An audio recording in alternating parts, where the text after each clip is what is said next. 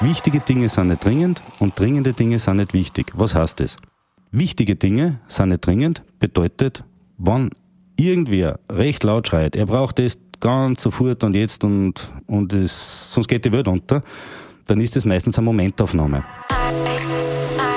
Frühstück mit Bier.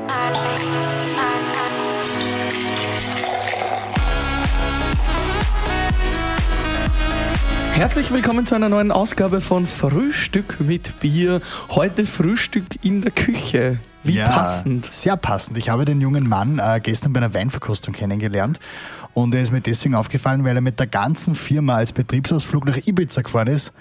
Das habe ich ziemlich cool gefunden. Ja, das ist echt nice. Wir sitzen natürlich, wie sich's gehört, in einer wunderschönen Küche. Ähm, Altholz gemischt mit neuen Elementen. Also schon ziemlich das, was mir gefallen hat, muss ich sagen. Ja, Ja, das passt. Da kannst Ja, du gerne mit heimnehmen. Wir Genau. sind in der Zentrale von Hacker Küche ähm, und äh, sitzen dem Geschäftsführer, dem Mario Stifter, gegenüber. Hallo Mario. Ja, grüß euch. Servus Mario, grüß dich. Mario, äh, gleich mal die erste Frage. Wenn ich an Hacker Küchen denke, Ha, ha, ha, Hacker. ja, das ist schon Zeit her. Jetzt denke ich an den bläden Rabattschmäh. Also, also ohne depperten Rabattschmäh, ja, genau. ähm, wie gesagt, das ist ein, ein Werbeslogan, der ist einfach passiert. Ja. Ähm, den hat der Eigentümer, der Gerhard Hackel, ähm, gemeinsam mit dem Aufnahmestudio irgendwie erfunden, weil da hat es ein Skript gegeben ähm, von einer Agentur und was man so sagen soll beim Werbespot und irgendwie sind sie draufgekommen, eigentlich ist viel, viel gescheiter, wenn man das sagt, ähm, was das Wichtigste ist, nämlich, dass wir keinen depperten Rabatt mehr haben, weil warum soll man zuerst auf der Preislisten was aufrechnen, damit wir es dann wieder runterrechnen? Ja, das dann ja irgendwie alle, oder nicht? Ja, das ist genau der depperte Rabattschmäh und ganz ehrlich, Rabat ist die Hauptstadt von Marokko und hat in der Küche eigentlich überhaupt nichts verloren.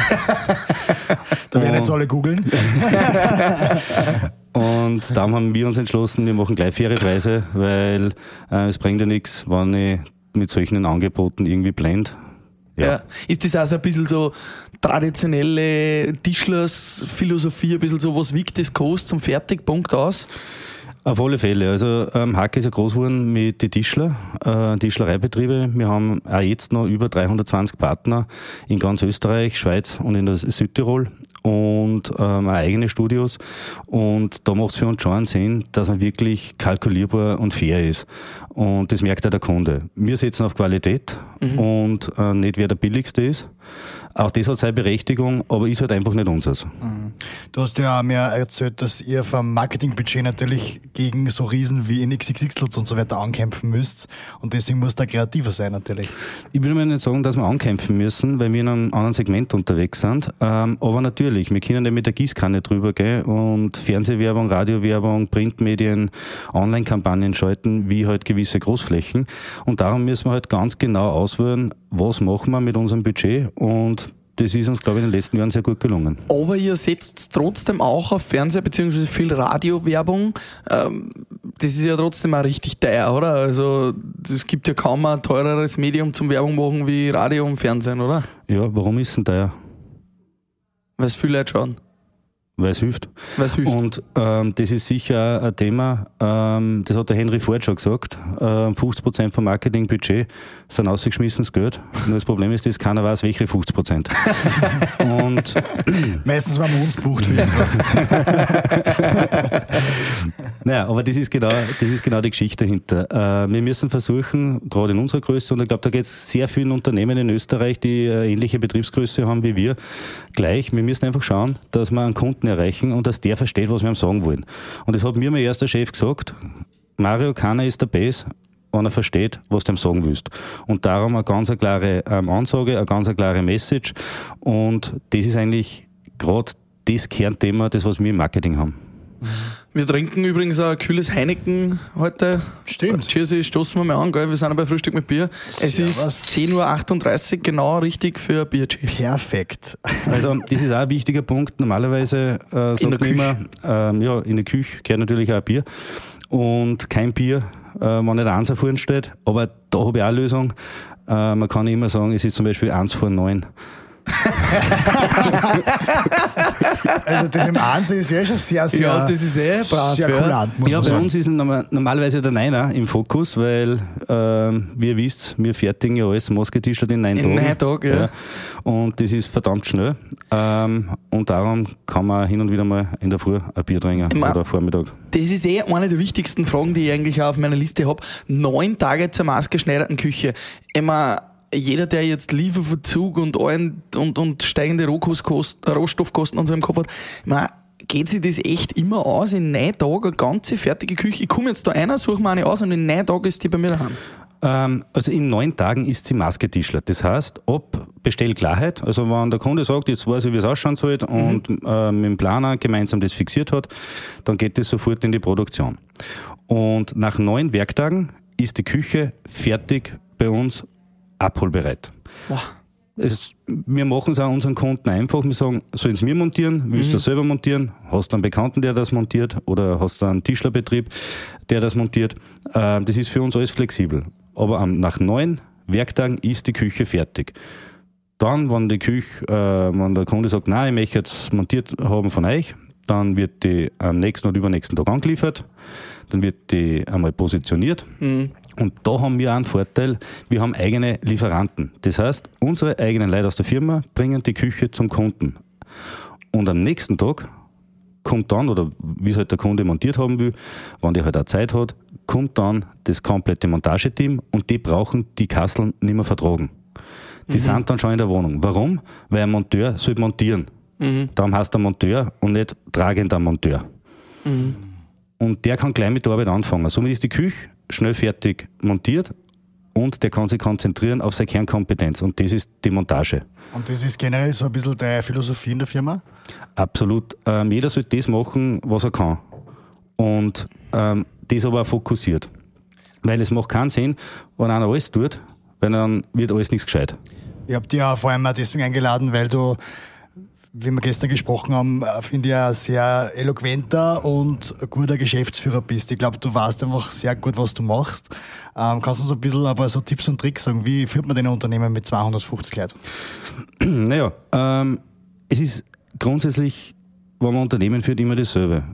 Man muss schauen, dass man ein gutes Produkt hat und dass das gute Produkt der Kunde auch versteht und weiß, warum es gut ist. Und dann verkauft man am Kunden ein Produkt, das was gut ist, und der Kunde zahlt dafür einen gewissen Preis. Und dann muss einfach nur ein bisschen was überbleiben, damit es nachhaltig das Unternehmen sich weiterentwickeln kann, Produktinnovationen bringen kann und auch, und das ist für uns das Allerwichtigste, auch gute Mitarbeiter kriegt. Und da sind wir schon ein bisschen stolz, und das muss ich auch ganz ehrlich sagen. Ich meine, Hacker ist ein Familienbetrieb seit 92 Jahren, ähm, ist er 100% im, im Familieneigentum und gehört nicht irgendeinem Konzern. Und da ist die Standardsicherheit das Wichtigste. Wir wollen und wir produzieren auch nur hier in Traun, nirgendwo anders.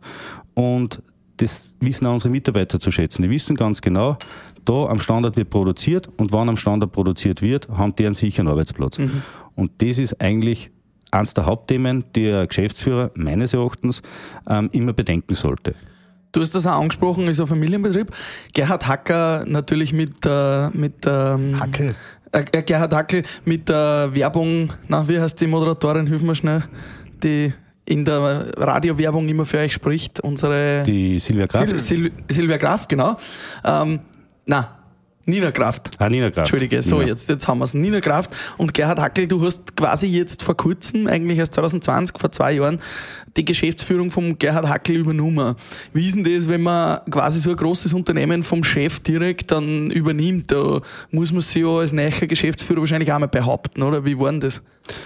Naja, behaupten muss die als Geschäftsführer immer. Ähm, aber gerade in dem Fall war das eigentlich eine super Symbiose, weil der Herr Hackler gesagt, er möchte sich aus dem operativen Geschäft zurückziehen und hat gewisse Aufgaben im Unternehmen übernommen, die was mir super eingespielt haben, weil er ist innovativ, ähm, er macht da die komplette Produktentwicklung und unterstützt da wirklich super. Und die operativen Tagesgeschäfte, ähm, die für ich. Und das ist eigentlich eine super Symbiose und das Schöne ist das, ähm, wie ich brauche in dem Unternehmen eigentlich kein PowerPoint. Weil wann dann sitzen wir uns zusammen, reden wir uns was aus und das passiert ein, zwei Mal in der Woche und da sind die Themen vom Tisch. Wir haben keine langen Wege, sondern kurze, äh, kurze Entscheidungswege und das passt perfekt. Grundsätzlich gibt es einen ganz einen einfachen, einfache Abmachung zwischen mir und dem Eigentümer. Solange die Zahlen passen, passt alles. Gut, das ist wahrscheinlich eh bei jeder Firma so, oder? Solange die Zahlen passen, passt. Na, das ist nicht bei jeder Firma so, weil es gibt sehr viele Unternehmen, glaube ich, wo ähm, der Eigentümer schon sehr viel ähm, noch mitbestimmt. Mhm. Und ähm, ja, und dann kann es natürlich da zu gewissen Reibungsverlusten führen. Das haben wir da bei Hacker nicht. Du hast mal gesagt, du kriegst so an die 400 Mails pro Tag. Wie arbeitest du die ab oder was gibt es da für Tricks? Also grundsätzlich, ähm, wir arbeiten so, dass wenn ich eine Mail kriege und ich bin in CC, dann bin ich eigentlich schon mal angefressen. Weil warum bin ich in CC? Wenn es wichtig war, dann war ich im direkten Betreff. Mhm. Ähm, und darum gibt es bei uns eine ganz einfache Regelung. Ähm, wann es für jemanden, der in CC gesetzt wird, wichtig ist, muss unten dabei stehen, Ed, Stifter zum Beispiel, ähm, bitte das und das noch abzuklären. Dann weiß ich, okay, der hat mir das Mail geschickt, nicht weil er gerade Fahrt war, sondern weil irgendwas zu entscheiden ist, beziehungsweise etwas mitzuentscheiden ist oder ein Input zu bringen ist. Und das ist ja das große Paradoxon, von dem ich immer sprich, nämlich das Entscheidungsparadoxon. Es kennt doch jeder in der Firma, es kommt ein Mitarbeiter zum Vorgesetzten, der hat 100% der Information zu irgendeinem Thema. Gibt in zwei Minuten 20% der Information an die Führungskraft weiter und erwartet dann 100% der Entscheidung. Mhm. Das ist ja der allergrößte Blödsinn. Wie soll der das entscheiden? Der Mitarbeiter weiß doch viel besser. Der hat 100% der Information, hat sich mit dem Ganzen voll beschäftigt. Und darum äh, suche ich meine Mitarbeiter immer, wenn sie mit einem Thema zu mir kommen. Sie sollen mal sagen, was ist das Thema oder das Problem? Was ist Lösung 1? Was ist Lösung 2? Weil mhm. wenn ich weiß, der hat sich so zwei Lösungswege überlegt und hat sich mit dem Thema schon mal beschäftigt. Und das dritte ist, und das ist das Allerwichtigste, was wäre deine Lösung als Mitarbeiter? Und zu 95 Prozent ist die deckungsgleich mit, äh, mit dem Lösungsvorschlag von der Führungskraft. Und die anderen 5 Prozent, die sind halt Sachen, wo der Mitarbeiter vielleicht nicht die komplette Information hat. Aber, da sind wir genau bei dem Thema. Wenn man das vernünftig durchzieht und er macht, dann spart man sich als Führungskraft sehr viel an Zeit für Themen, die was einfach nur zurückdelegiert werden. Und das ist ja das schönste Spiel. Man delegiert eine Entscheidung an die Führungskraft zurück, aber das macht ja keinen Sinn, weil für was habe ich den Mitarbeiter eingestellt? Dass er mich unterstützt. Ein Mitarbeiter. Mhm. Das heißt in Wirklichkeit, als Geschäftsführer, das wissen eh viele Leute, die in, in solche Tätigkeiten unterwegs sind, muss man einfach nur entscheiden. Und du sagst einfach, hey, lieber Mitarbeiter, entscheide einfach du. Nach bestem Wissen und Gewissen. Aber das birgt das nicht auch oft Gefahren, dass dann Nein, die Entscheidung in eine falsche Richtung Nein, gehen? Ich habe nicht gesagt, dass er entscheidet. Er soll mir sagen, aber grundsätzlich ist die Entscheidung, die der Mitarbeiter treffen würde, zu 95 Prozent deckungsgleich mit der Entscheidung, die die Führungskraft treffen Aber würde. Bestätigen und treffen tust das dann im Endeffekt du? Klar, ja. Mhm. Okay. Hast du noch zum Thema Mails und so weiter noch irgendwelche Tricks, damit man eben nicht 400 Mails kriegt? Naja, kriegen, ähm, kriegen ist, ist schwierig, weil du kannst es sehr schwer steuern, äh, wer da was schickt. Aber grundsätzlich eine Mail, äh, wo ich die E-Mail-Adresse nicht kenne und die anfängt mit Hi Mario, äh, die lösche ich gleich. ähm, was wir eingeführt haben, das ist vielleicht noch interessant im Unternehmen, wir schicken uns interne Mails ohne Anrede. Okay. Ja, erstens weiß ich, wie ich heiße. Und das, das steht in meinem Reisepass. Also, ja. Das zweite ist, äh, wenn da drinnen steht im Mail, Guten Morgen, Herr Stifter und ich lese das am Nachmittag, dann stimmt das gar nicht mehr. also, fangen wir gleich mit dem Text an, um was geht, da sparen wir uns alle Zeit. Ja, das ist eine gute Idee. Ja, und die Idee kommt nicht von mir, die kommt von Gerhard Hackel. Und das finde ich einfach super, weil, sagen wir uns ganz ehrlich, wer kennt das nicht? Ich war vorhin in einer Bank, der typische Anrede war, sehr geehrter Herr Magisterstifter, lieber ja. Freund. Ich meine, wenn ich das schon liest. Nein, bin ich ein Freund oder bin ich der sehr geehrte Herr Magisterstifter? Ja. Ja, was bin ich jetzt? Ja. Na was? Ja. Absolut. Sparen wir uns die Zeit. Genau, sparen wir uns die Zeit. Ja. Neun Tage sparen wir uns die Zeit, neun Tage Versprechen quasi an den Kunden. Was ist, wenn jetzt voll viele Kunden gleichzeitig kommen Und das geht sich nicht mehr aus. Was passiert denn dann, wenn es beim Kunden einmal nicht mehr neun Tage dauert, sondern 15 oder 20? Ja, da muss man einfach die Produktion so vorhalten, dass man die Kapazitäten hat, dass es ausgeht. Und äh, natürlich, es kann immer mal was passieren, wenn jetzt einmal eine Farbe nicht lieferbar ist von einem Dekor, aber dann wird der Kunde äh, vorab informiert. Und das ist uns genau im letzten, in den letzten zwei Jahren dreimal passiert an vier Tagen. Also überschaubar. Okay. Ähm, warum? Weil wir halt regionale Zulieferanten haben. Wir bestellen nichts aus China. Mhm. Und wie ist es euch jetzt allgemein gegangen in der Krise? Ich meine, gerade Holz, das Thema ist im Volksmund ja eh viel mehr umgegangen. Gerade Holz war ja gefragt wie nie. Der Holzpreis ist gestiegen, man hat auch nichts mehr gekriegt. Ich meine, eigene Küchen bestehen wahrscheinlich zu 80, 90 Prozent oder zu 95 Prozent aus Holz. Wie ist es euch da gegangen mit den Lieferengpässen? Ja, das ist circa so. Ähm, also erstens mal das Wort Krise. Das habe ich bis heute nicht verstanden, weil grundsätzlich war es keine Krise, sondern es war eine Herausforderung. Ähm, mit dem Holzpreis, ja, der ist gestiegen, ähm, aber ich glaube, er ist nicht gestiegen, weil weniger Holz am Markt war, weil ich bin selber Jäger und ich gehe ja gerne ins Revier und ich habe so mal durchgeschaut in meinem Revier, es sind nicht weniger Baum geworden.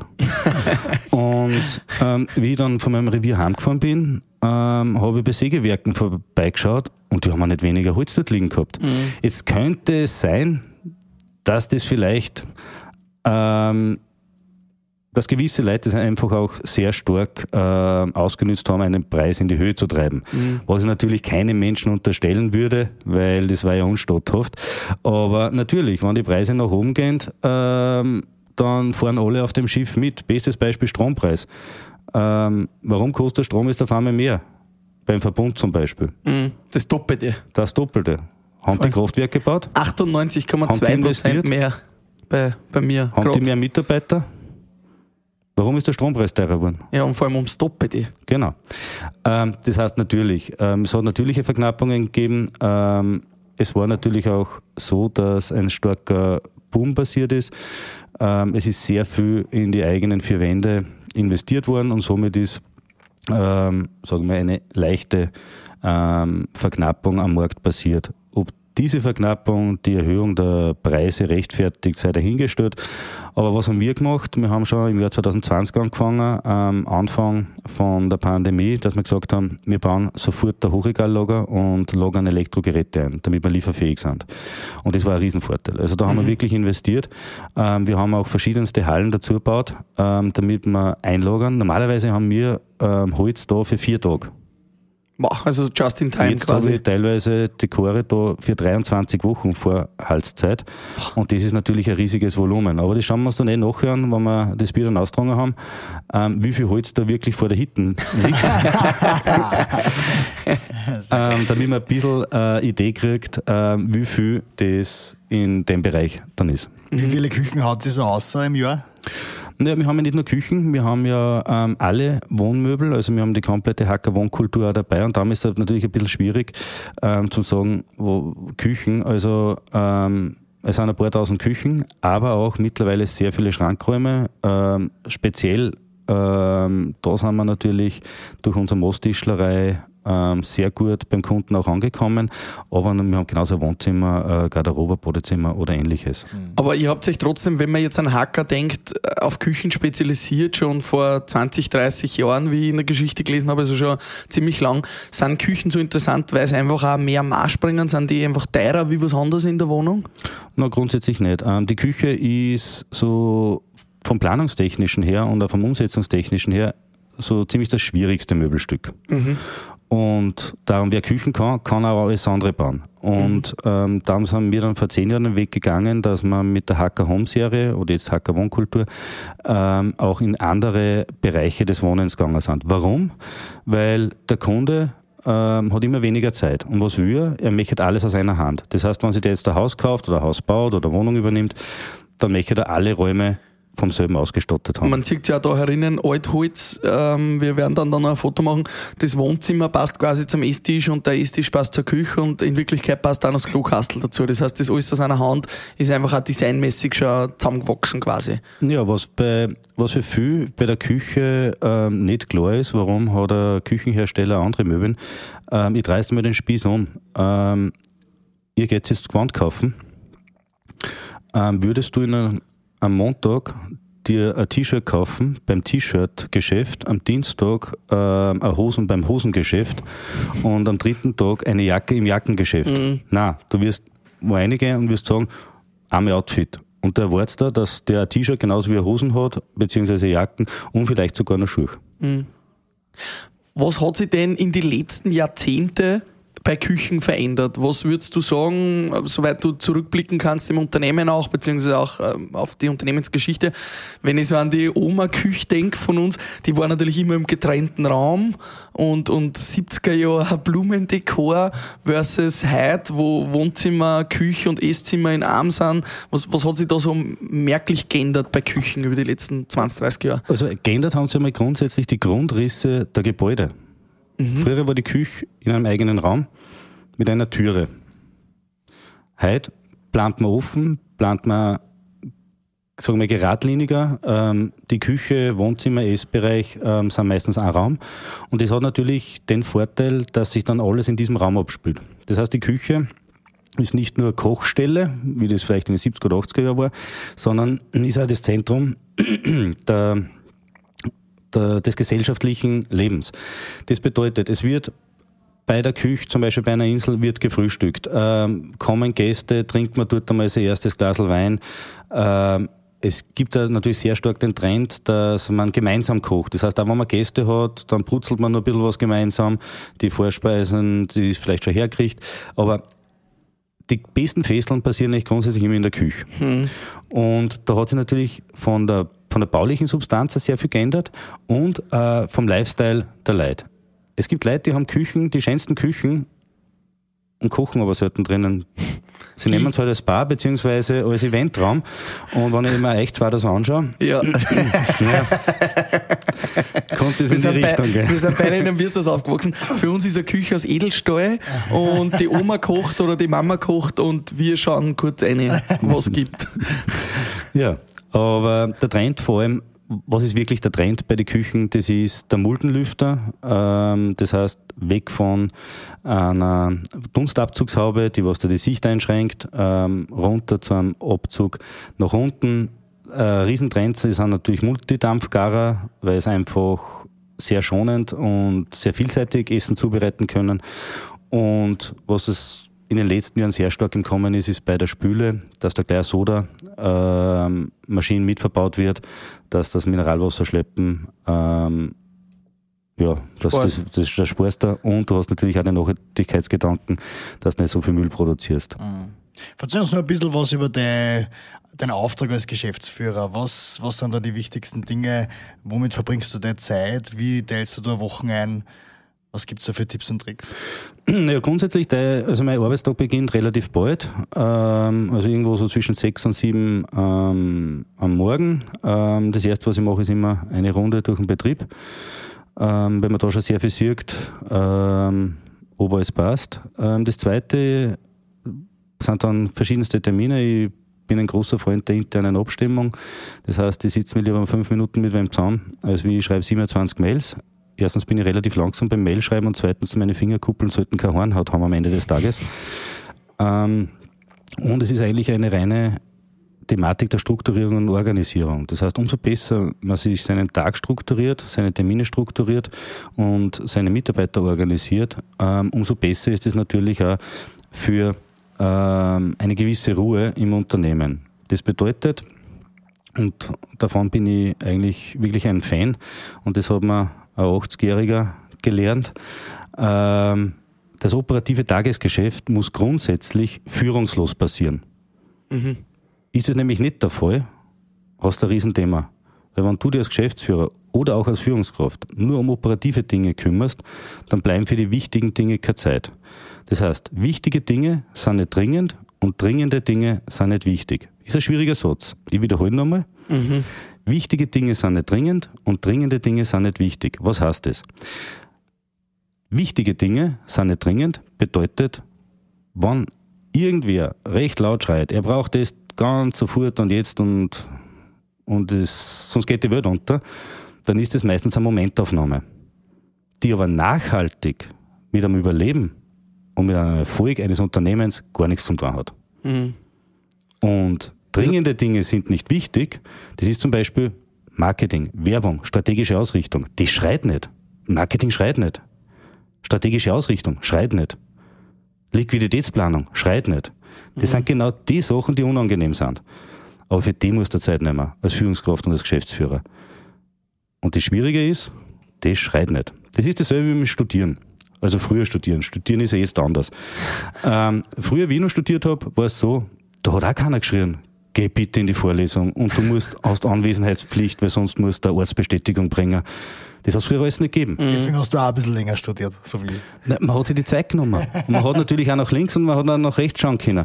Man hat, man hat einen, einen Freiraum gehabt, man hat eine Luft gehabt. Aber jetzt höre ich von jungen Studenten, dass auf einmal eine Ortsbestätigung zum Bringen ist, wenn man bei einem Kurs nicht dabei ist. Ja. Wie ich nur studiert, die waren froh, wenn wir nicht gekommen sind. Ja. Oder wie wir studiert haben, wir haben gerade vor kurzem meinen alten Chef vom Studentenheim getroffen und bei uns haben uns alle ähm, Portiere kennt. Der Chef war jede Woche bei mir im Zimmer, weil halt immer Party war und das haben sie alle am Stockwerk immer Party gemacht und kennt und, und, und alle miteinander studiert auch. Und wir haben immer voll das offene Studentenheim gehabt. Und jetzt hat er gesagt, ist das alles weg über die letzten, ja und so lange ist es noch nicht her, dass wir fertig sind beim Studieren, die letzten sieben, acht Jahre, ähm, hat er gesagt, ist das ganz anders geworden, die Leute kennen sie nicht mehr, die wissen nicht mehr, wer im Studentenheim neben einer wohnt, es werden keine Stockwerkspartys mehr gefeiert, gar nichts, also das hat sich alles total geändert einfach auch, das ist eh schade eigentlich, wie wir studiert haben, wie du sagst, haben wir links und rechts geschaut und eigentlich leben wir heute noch von dem Netzwerk, das wir in der Uni aufgebaut haben. Das ist vollkommen richtig. Ähm, ich kann mich erinnern, wie ich noch studiert habe, ähm, ich habe einmal ein Jahr lang meinen Schlüssel verloren vom Studentenzimmer.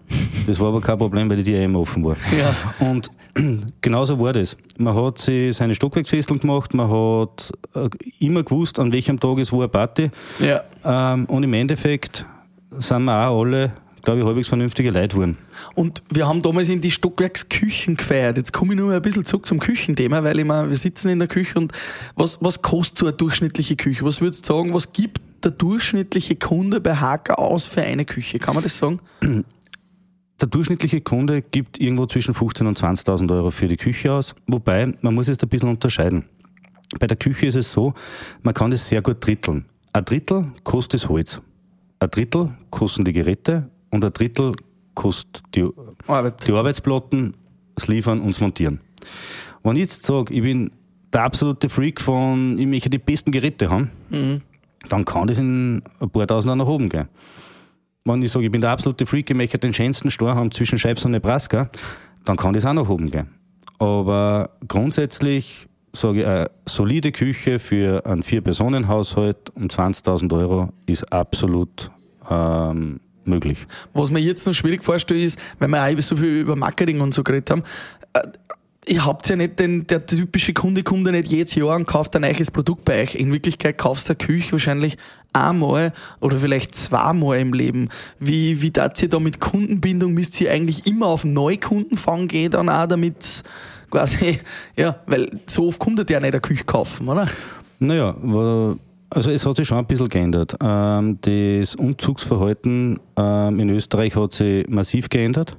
Das heißt, es wird mehr ähm, umzogen, man schaut sich, äh, man, geht mit dem Job mit, es haben sich die Lebensgemeinschaften etwas verändert. Das heißt, es wird doch öfters umgezogen als wie früher.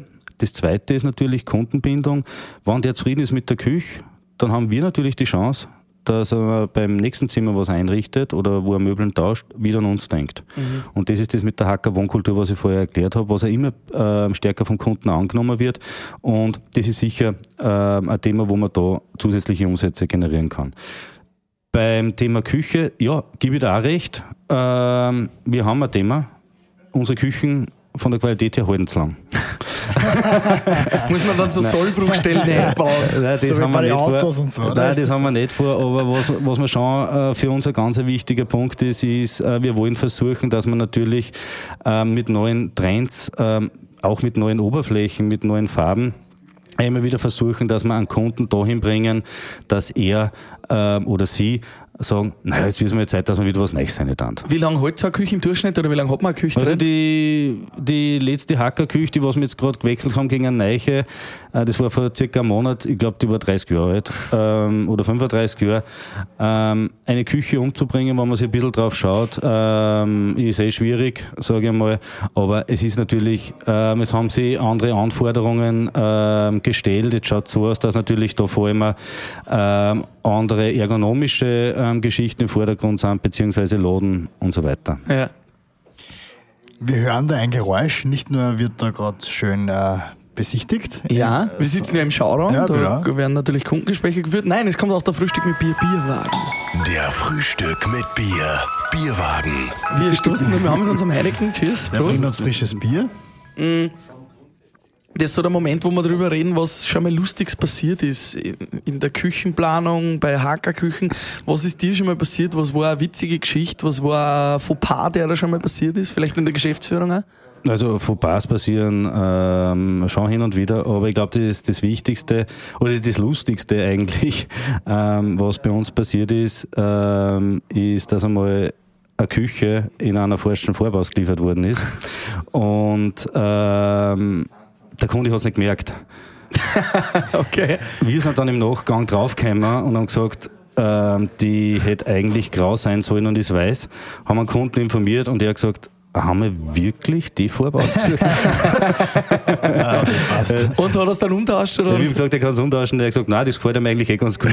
Hat die Küche dann so drinnen lassen. Aber ich meine, sowas passiert und sowas kann natürlich auch passieren, ja. Ja. Aber ich meine, ist ja auch cool, das habe ich eigentlich noch nie gehört, dass jemand mit seiner ganzen Firma nach Ibiza fliegt und äh, im Ushuaia, Ushuaia vier Tage durchfährt. Wie also, bist auf das gekommen? also ähm, durchgefeiert haben wir nicht vier Tage. Ähm, es war so, wir haben eine Seminarreise gemacht, ähm, haben dort unsere Produkte vorgestellt, die unsere ganzen Mitarbeiter gecoacht. Ähm, und am Abend haben wir natürlich Zeit gehabt und da haben wir halt den einen oder anderen ähm, Clubber dort besucht und ich glaube, das hat unseren Mitarbeitern sehr gut gefallen. Es war natürlich auch eine Wertschätzung und äh, für die Mitarbeiter das Seminar nicht in Oberösterreich zu machen, sondern halt einmal ein paar Kilometer weiter weg. Habt ihr, habt ihr das dann auch in der, in der Strache-Villa gemacht mit der Küche und mit Abhör und nicht, oder? Nein, das hätte nichts gebracht, weil da war ja schon eine Küche drinnen. Also, was hätte man dort dann? Zack, zack, zack, das war eine schöne Küche. Aber du siehst es ganz wichtig für die Mitarbeiter, so außergewöhnliche Sachen zu machen.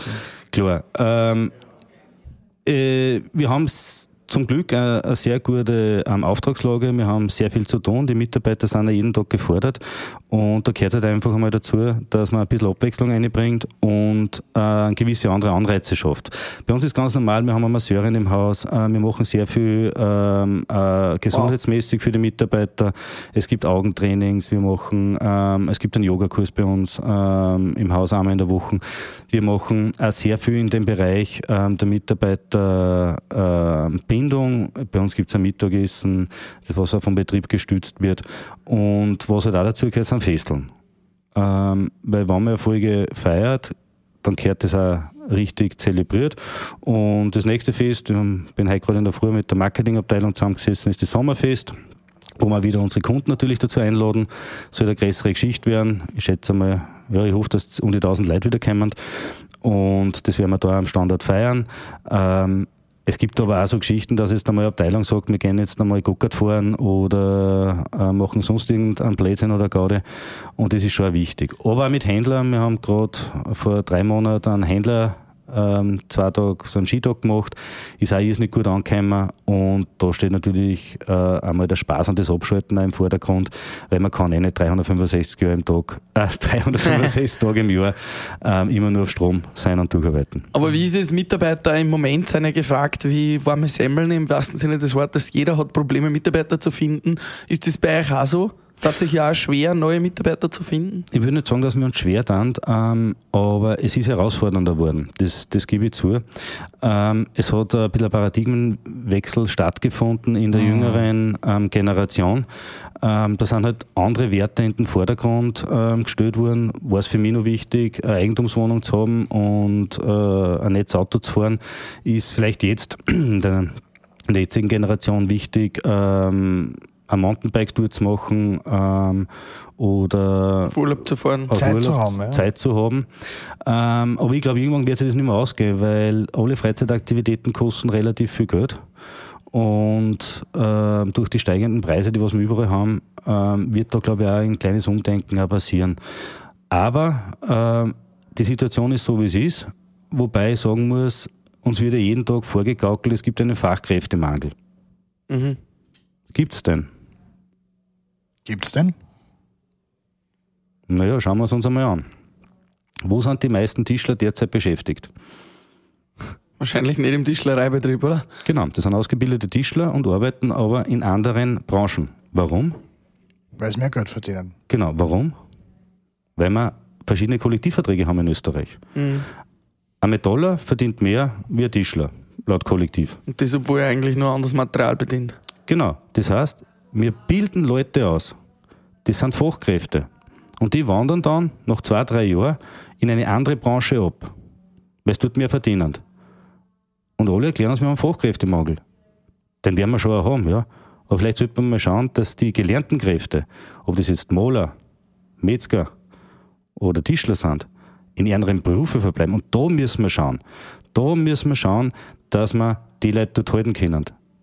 Und dann haben wir uns im Fachkräftebereich weit leichter. Das heißt, du darfst dann gemeinsam einen Kollektivvertrag für alle Handwerker vorschlagen oder wie wird da eine Lösung ausschauen? Nee, ich bin ja, ich bin ja nicht der Löser. Für das gibt's Leute, die sitzen in der Regierung, die sitzen in der Wirtschaftskammer, in der Arbeiterkammer. Die hätten eigentlich einen ganzen Tag Zeit, dass sie über solche Sachen Gedanken machen. Und für das werden sie auch zahlt. Und wir sind ja da die Kunden. Nämlich wir als Wirtschaftstreibende, wir als Bürger, wir als Volk, dass sie die über solche Dinge Gedanken machen. Was, was hältst du von dem Trend der Vier-Tage-Woche? Glaubst du, dass das schnell zu uns schwappen wird und dass das ganz normal wird? Geht das auch in so Betriebe wie bei euch? Alles geht. Ähm, die Vier-Tage-Woche ist grundsätzlich von der Idee her, wenn wir bei die 38,5 oder 40 Stunden bleiben, eine gute Idee. Das heißt, man komprimiert die Arbeitszeit auf vier Tage, nur es kann nur dann funktionieren, wenn die Gesamtarbeitszeit dadurch nicht gekürzt wird. Weil vier Tageswochen zu machen und dann sagen, du brauchst nur 35 Stunden arbeiten bei vollem Lohn- Lohnausgleich, was heißt denn das? Das heißt, dass die Konsumerpreise steigen, weil der Unternehmer muss ja das irgendwo mit einpreisen. Das heißt, wir haben jetzt schon Inflationsraten von ähm, über 6 Prozent. Wenn das noch dazukommt, ja, dann gratuliere. Dann werden wieder einige draufkommen, von denen ich zuerst geredet habe, uh, da müssen wir jetzt Entlastungspakete machen und da müssen wir das machen und das machen. Das ist ja alles nicht finanzierbar. Eine Vier-Tage-Woche mit 40 Stunden, da sehe ich weniger Problem. Das kann man handeln. Nur uns muss dann auch klar sein, wie gehen wir dann um mit langen Öffnungszeiten? Wer hat denn dann Zeit, dass er sich am Samstag einstellt, wenn er schon von Montag bis Donnerstag 40 Stunden gearbeitet hat? Also da müssen wir das Ganze bi- bis zum Ende denken und das war total super, wenn das öfters passieren würde. Zu Ende denken. Was ich noch zu Ende denken möchte, ist, ich, wir sind, wie gesagt, Wirtsburm und Kochen war nie unsere Stärke. Wir essen lieber. Ähm, Ich glaube, und, und wir trinken ja lieber. genau. Man sagt ja beim Bier, das sind zwei Semmel, was man essen kann, kann man trinken auch. Ähm, wo geht denn die Reise von einer Küche hin? Wären wir irgendwann, also meine Freundin, die redet ja schon seit Ewigkeiten von einem Thermomix und Co., weil das macht ja alles von alleine. Ähm, wo geht da die Reise hin mit Küchen? Kochen wir irgendwann im eigenen Haushalt noch selber? Kommen Maschinen, kommen kleine Roboter, die für uns das Kochen übernehmen? Wo siehst du da in 20, 30 Jahren vielleicht der Küche? Wie schaut die in einem Haushalt aus? also wenn man hin und wieder mal in Randzeiten einen Mediashop sich anschaut, Ja, manchmal in der Früh. Genau, dann gibt's immer so Produkte, die das Leben total äh, vereinfachen. Das siebenteilige Messerset. Kaufen Ja, Sie jetzt. Kaufen Sie jetzt. dazu. Und Sie bekommen ein zweites dazu. Ja. Und das auf 37 Raten zu 57,20. Ja, ähm, möchte wissen, was du 20 Cent kostet. Ähm, aber ja, ähm, das sind halt viele Versprechen. Ähm, ich kenne einen Thermomix nicht, ich habe keinen, ich kann da kein Urteil darüber abgeben, aber wenn der alles selber kochen tat, ihr seid zwei Wirtsbuben, warum habt ihr da nicht, oder eure Eltern nicht im Wirtshaus 20 Thermomix, dann brauchen sie kein Personal mehr. ähm, ja, ich glaube, dass, dass es so sein wird in Zukunft, dass einfach es den Lebensumständen entspricht. Jemand, der Single ist, in Wien wohnt, in einer Großstadt, ein riesiges Angebot hat an Kulinarik, gut verdient, äh, der wird nicht sich heimstellen und unter der Woche kochen. Der wird in Gesellschaft sein wollen. Ähm, bei einer Familie schaut das ein bisschen anders aus. Ähm, da sollte man kochen. Und das finde ich brutal wichtig. Nämlich kochen, nicht eine Pizza aufwärmen, sondern kochen. So richtig mit, man kauft ein Gemüse ein, man wascht es, man schneidet es, mhm. man kocht was draus, man gibt ein gutes Fleisch dazu. Ähm, das macht dann Sinn. An alle veganen Freunde oder etwas Vegetarisches oder Veganes. Ähm, mit, das macht alles einen Sinn. Gesunde Ernährung, wie die auch immer ausschaut. Von was ich gar nichts halte. Und da letzte Woche wieder stehe in einer Supermarktkette meines Vertrauens und vor mir eine junge Mutter an der Kasse. Zwei Kinder mit, ich hab mir zuerst gedacht vier, weil die haben alles einen Doppelnamen gehabt. Ähm, Cheyenne Pascal. ja, ich habe mich nicht mehr erinnern können. Auf jeden Fall, was ist da auf dem Förderbandel zur Kasse? Nur TK. Nur Tiefkühlzeug, nur Fertigprodukte und dann kauft einer noch ähm, darf ich das sagen, Milchschnitten ja. und sagt, was gesund haben wir auch mit. ja, ähm, das hat für mich nichts mit Kochen zu tun, das ist Aufwärmen. Ähm, und ich glaube, da sollte man, gerade wenn es um Familien geht, äh, wieder schauen, dass mehr gekocht wird. Erstens ist es gesünder und zweitens, sagen wir uns ganz ehrlich, es ist ja weit günstiger. Mhm.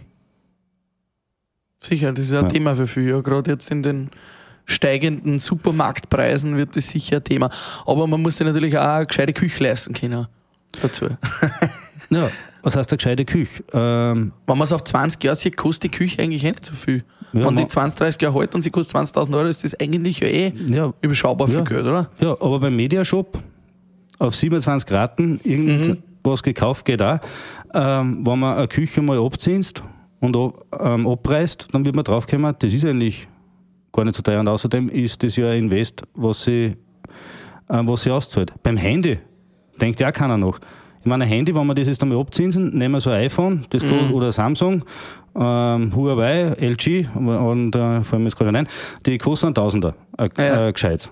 Mehr teilweise schon. Aber mehr, ja. Teilweise mehr, ja, ein Tausender. Das Ding halt zwei Jahre.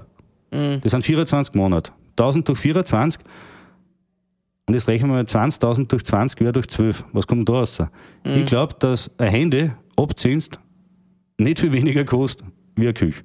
Mhm. Stimmt. Ja, oh. Brauche auch bald eine neue Küche.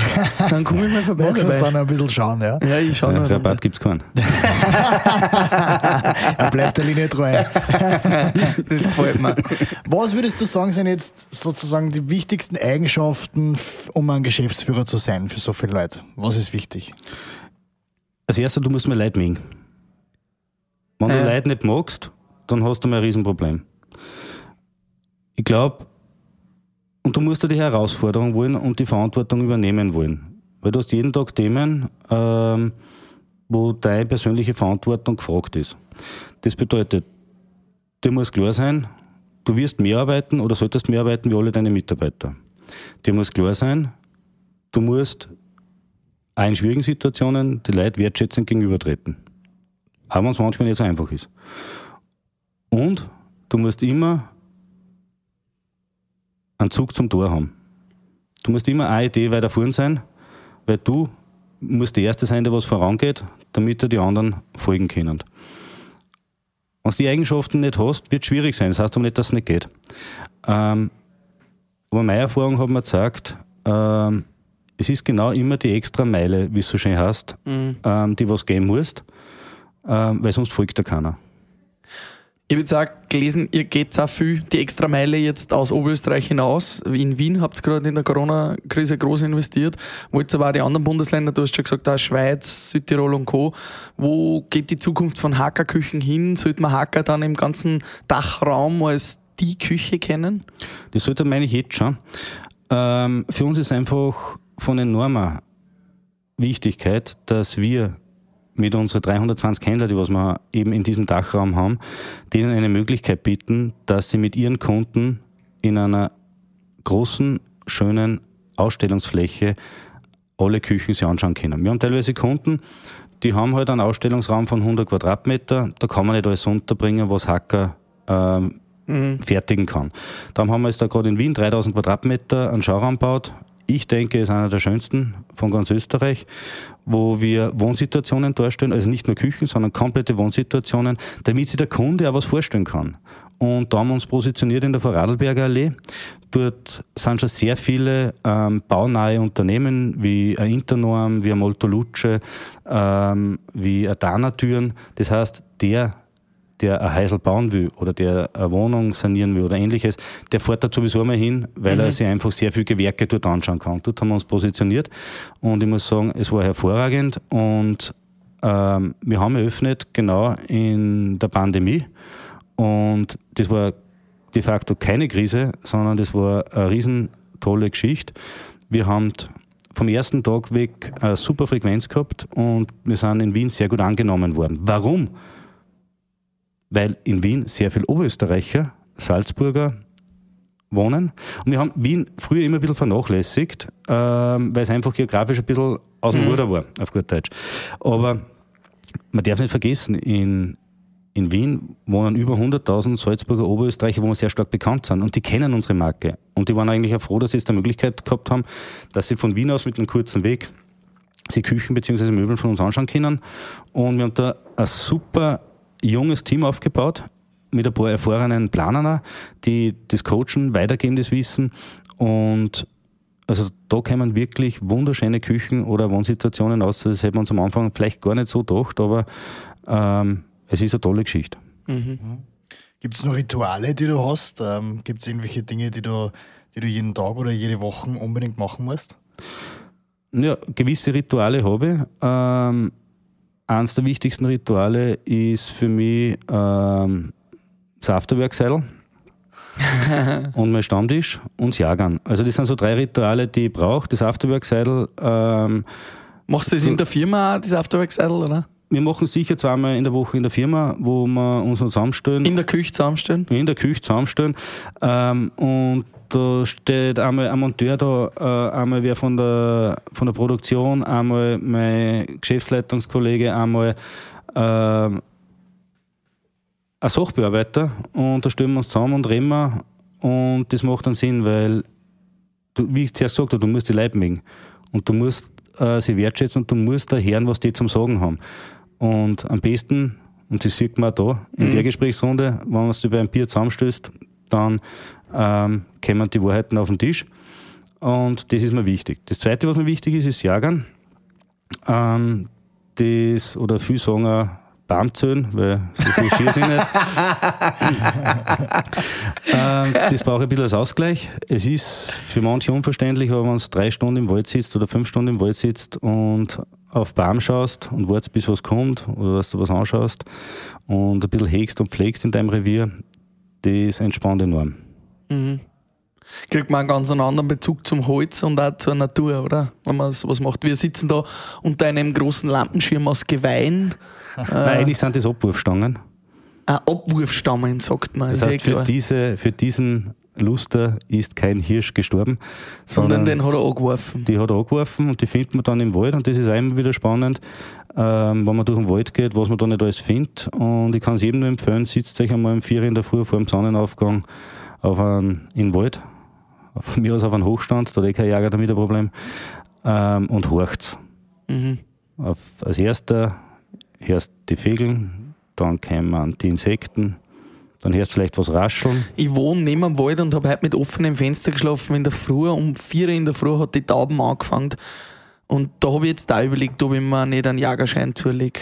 Ähm, dann nehmen wir dir Zwölferschrot. ja, weil die Tauben, die, ich habe nur eine, aber die hat mir heute in der Früh einen Schlaf gekostet. ich kann nicht mit offenem Fenster schlafen, weil die Tauben einfach grrr, grrr, Du musst dir einen Namen geben. Ja, Dann hast du es gern. Gib ihr einen Namen okay. und freue dich, dass du da ist. Oder ich rede nur mal off eher nachher mit Mario, was für Gewehr, dass man so relativ leicht kaufen kann. ja, was hört man dann noch? Wolltest du dann noch was erzählen? Also nach, die, nach die, den Rascheln? Ja, und dann, dann raschelt es irgendwo und dann ist spannend, was kommt aus aus dem Dickicht. Ähm, ist er Reh, ist er Hase, ist er Fuchs, was ist?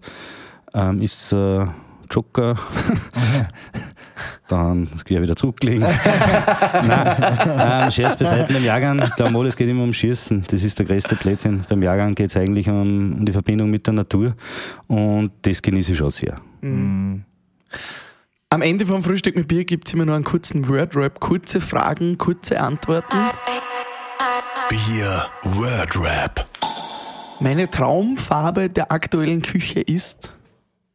Bitte? Die Traumfarbe der aktuellen Küche. Was ist deine Lieblingsfarbe bei Küchenoberflächen? Also vorhin, bei, bei der Front. Ja. Derzeit gefällt mir dunkelblau sehr gut.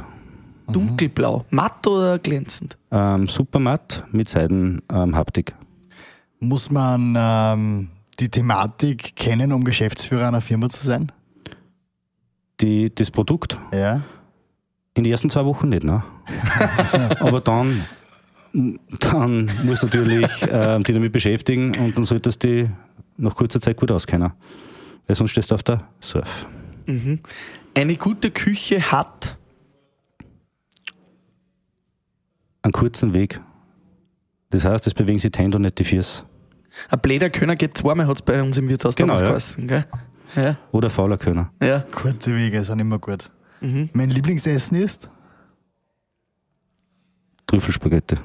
Mm. Und am Ende vom Frühstück mit Bier fragen wir immer noch, mit wem tot oder lebendig hättest du gerne mal ein Frühstück mit Bier in einer Hackerküche? Elon Musk. Elon Musk. Warum? Weil er Visionär ist und weil er eine komplette Branche verändert hat. Mario, wir schauen uns jetzt noch das Holz vor der Hitten an und sagen Danke für das Frühstück mit Bier. Und wie viel Rabatt kriegen unsere Hörer, wenn sie vorbeikommen auf eine Hackerküche? Die sehen sie an der Qualität, dass man da keinen Rabatt braucht. Mit dem Gutscheincode HK2 Tagesbad bekommt ihr 0% Rabatt. Na, gescheit ist, man kriegt eine gute Planung und eine gute Beratung. Ähm, und ein Seil. Und ein Seil gibt es selber. Ja, sehr also gut. bei uns Seidel, Prosecco, Weißwein, Rotwein. Mach nur schnell Werbung, wir fahren, wir, wir fahren mit der Folge heute online am Nachmittag. Das heißt, wann ist das Hackerfest, wo auch die Kunden kommen dürfen? Ähm, jetzt hast du mich schnell gefragt, ich glaube, der 7. Juli ist das. Wo sieht man es auf hacker.at? Ja, äh, und alle unsere Kunden kriegen natürlich eine persönliche Einladung. Und alle Kunden, die noch Kunden werden wollen, kommt in den Schauraum und seid dabei. In Traun. In Traun, in Wien oder in Straßwolchen. Danke, Mario, und bis bald. Ja, danke. Ciao. Danke, ciao. Frühstück mit Bier.